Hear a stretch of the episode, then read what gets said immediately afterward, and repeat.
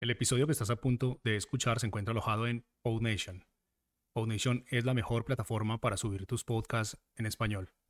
Puedes visitarnos escribiendo en español en el navegador www.podnation.co. Ahora sí, vamos con el episodio.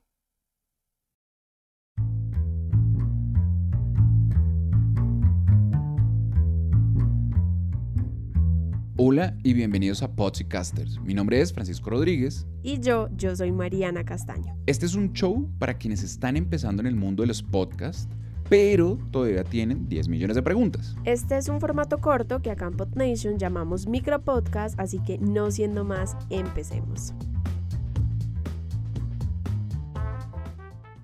Hola a todos, les damos la bienvenida a Podcaster desde nuestros estudios en casa. Y es que para nadie es noticia nueva que hemos tenido que hacer varias cosas desde nuestros hogares y por supuesto Podcasters no es la excepción. Este es un proyecto hecho 100% desde casa, con ensayos y errores desde estudios caseros, estudios remotos, descentralizados, todo lo que quieran decir. ¿Verdad Mariana? ¿No es así? ¿A ti cómo te ha ido grabando desde tu estudio en casa? Francisco, te cuento que en días como hoy, en los que los perros ladran, en los que pasan aviones constantemente. Se vuelve un reto grabar y toca retomar la grabación varias veces, pero bueno, tampoco estoy diciendo que sea imposible tener un estudio en casa.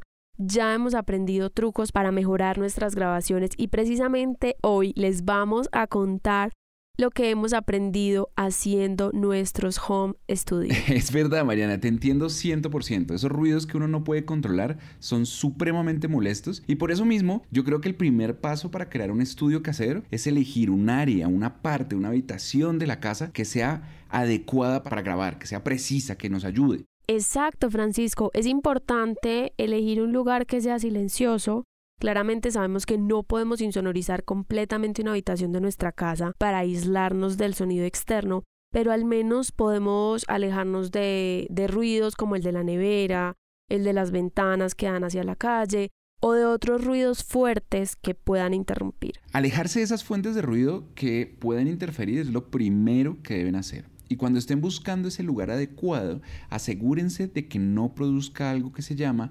reverberación o como lo llamamos comúnmente, eco.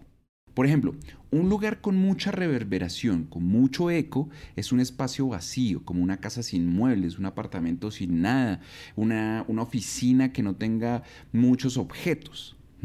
Eso sonaría algo como esto porque las ondas de audio rebotan en las paredes, en los vidrios, en las puertas, en todas las superficies lisas y eso hace que el micrófono capte varias veces el sonido, haciendo que se produzca el efecto de reverberación o eco. Y la verdad, eso no suena bien. No importa qué hagan, cuando el lugar tiene mucho eco, no suena bien. ¿Verdad, Mariana? ¿O crees que le da un efecto místico y trascendental a las voces o algo así? Francisco, la verdad es que el sonido no suena profesional con tanto eco a menos de que así lo quieran hacer. Lo bueno es que eso tiene una solución y si están en una habitación que tiene mucho eco, les recomendamos usar cosas como tapetes o cubetas de huevos para que esos materiales absorban las ondas de sonido que rebotan y no generen ese eco. También pueden colgar cobijas o poner almohadas alrededor o pegar las cubetas de huevo, como les dije, a las paredes y les aseguro que eso les ayudará a mejorar la acústica del lugar. Y si creen que no tienen tiempo para ponerse a armar su propio espacio de grabación con cobijas, tapetes, eh, lo que se les ocurra y demás, pueden intentar con otras opciones como por ejemplo una caja con espumas. Esta la pueden hacer ustedes mismos, de hecho creo que todos empezamos por ahí, pero también la pueden comprar y si la compran la van a encontrar como porta booth. O también hay, hay filtros, se llaman filtros de reflexión, que ayudan en esos casos. En cualquiera de los dos casos, sea el portabooth o sea el filtro, son como paneles de espuma en forma de U. ¿verdad? No tiene mucha ciencia, lo pueden buscar y ver las imágenes. Y con estos pueden ayudar a reducir el sonido ambiente de la habitación, que por supuesto no tiene un buen tratamiento acústico. Esto les puede ayudar. Tengan en cuenta que nada de esto va a sustituir una cabina de sonido profesional, así que entre más accesorios tengan para mejorar la acústica de su estudio casero, mejor va a ser. De hecho, un truco muy usado es grabar en el armario porque aquí el material de la ropa y el estar encerrados ayudan a que la grabación de voz suene mucho mejor Yo en este momento estoy en un armario y seguro ustedes me escuchan bien, muy bien, aunque pueden llegar a estar un poco incómodos, sentados quizá en una silla pequeña, con el computador en las piernas, como lo estoy yo en este momento. Lo importante es que busquen un lugar donde preferiblemente, preferiblemente puedan grabar con comodidad y donde puedan poner el resto de los equipos. Así es, Mariana. Y esto nos lleva al segundo punto. Aparte de tener un buen lugar donde grabar, hay que también tener una buena escucha, una forma de escuchar bien lo que estamos haciendo. Así que, en otras palabras, necesitamos tener eh, monitores con buenos altavoces o parlantes externos que funcionen muy bien, o baffles o altavoces, o algún sistema de audio que les permita escuchar lo que está pasando.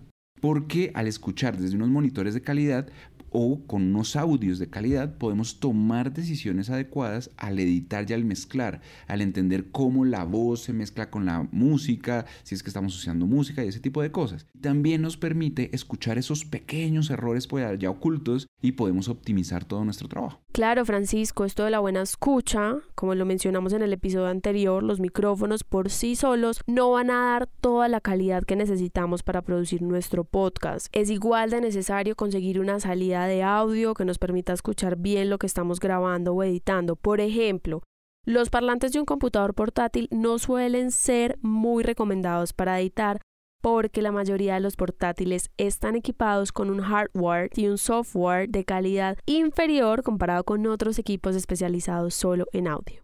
Totalmente de acuerdo. Por lo general, ni el micrófono ni los altavoces son lo mejor de un computador. Entonces, si están pensando en comprar altavoces, les recomendamos que sean de respuesta plana, que no sean de esos que alteran el sonido agregando más bajos, ni que tampoco exageren mucho los brillos o sonidos agudos. Lo ideal para editar y mezclar es tener parlantes en los que se puedan confiar que no distorsionen el sonido. Esa es la clave de todo el juego.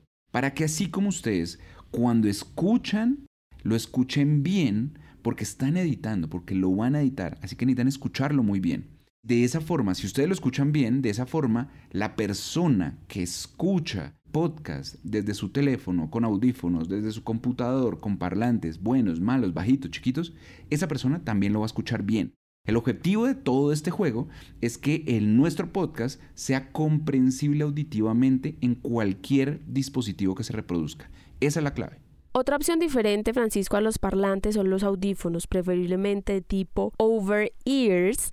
Estos audífonos recubren la oreja y aíslan el ruido exterior, lo que permite que no tengan que subirle tanto al volumen y así cuiden sus oídos, que es súper importante. El problema de los audífonos es la sensación de cercanía. Como tenemos la fuente de sonido tan cerca a nuestro oído, pues no vamos a escuchar de una forma natural porque en el mundo real no escuchamos nada así de cerca. Entonces lo que puede pasar es que al editar con audífonos escuchemos muchos detalles, pero al reproducirlo en parlantes puede que no se escuche todo lo que habíamos escuchado en los audífonos porque los teníamos más cerca a nuestros oídos. Sin embargo, Mariana, yo creo que los audífonos sí son una buena inversión porque monitorear con auriculares es una buena práctica. O sea, cuando estás editando, cuando estás intentando escuchar la calidad de cada detalle, es muy útil. Es muy útil para verificar que la grabación no tenga mucho volumen, por ejemplo, y que no se distorsionen los sonidos y que no estén quedando ruidos. O sea, entender todos los detalles es mucho más fácil con audífonos. Y ya que estamos hablando de grabación, revisemos un poco el tema de los micrófonos del episodio anterior que les hablamos sobre las características para escoger un buen micrófono, porque nos quedó faltando una particularidad que vale la pena entrar ahora. Sí, Francisco, nos hizo falta hablar de las diferencias entre los micrófonos analógicos y digitales. Básicamente lo que hay que saber de esto es que los micrófonos digitales son los que tienen un cable USB, es decir, se conectan directamente al computador y crean solo un archivo de audio son más económicos y fáciles de usar. De hecho, creo que son una muy buena alternativa. ¿O qué dices, Francisco? Totalmente, es más práctico y más barato. Yo compraría uno de esos de una vez sin pensarlo. Yo también pensé igual, además no necesitas de una interfaz de audio. Solo que estos micrófonos a veces dan una calidad menor a la que te puede dar un micrófono analógico. Los micrófonos analógicos son los que necesitan una interfaz para que convierta la señal análoga en digital y no tienen cable USB sino XLR. Estos son los más recomendados, aunque los digitales siguen siendo una alternativa y no está para nada mal. Sí, de acuerdo, no está mal elegir uno digital, es cómodo y si están empezando a hacer un estudio, pues eh, este puede ser perfectamente un buen comienzo, un muy buen comienzo. También pueden ir agregando más cosas, más accesorios a su estudio, como soportes o al micrófono, por ejemplo, que es lo que usualmente uno tiene, o mezcladoras o filtros, eh, bueno, varias cosas que pueden ir agregando. Aunque creo que con lo que básicamente hemos discutido es lo básico para empezar su estudio en casa como Dios manda. Yo también creo que pueden empezar a hacer podcast desde sus casas con lo que les hemos dicho. Recuerden elegir un lugar con buena acústica, un armario como estoy yo en este momento, tener parlantes o audífonos para monitorear el sonido y elegir un buen micrófono. Y si quieren profundizar más sobre lo que necesitan para hacer un podcast, los invitamos a leer nuestro blog en Medium, nos encuentran como PodNation. Y si han hecho su propio estudio en casa, pueden compartirnos sus experiencias en nuestras redes sociales. Estamos en Instagram y en Facebook como podnation.co. Síganos. No siendo más, nos despedimos por hoy. Los esperamos en el próximo episodio. Que tengan un buen día.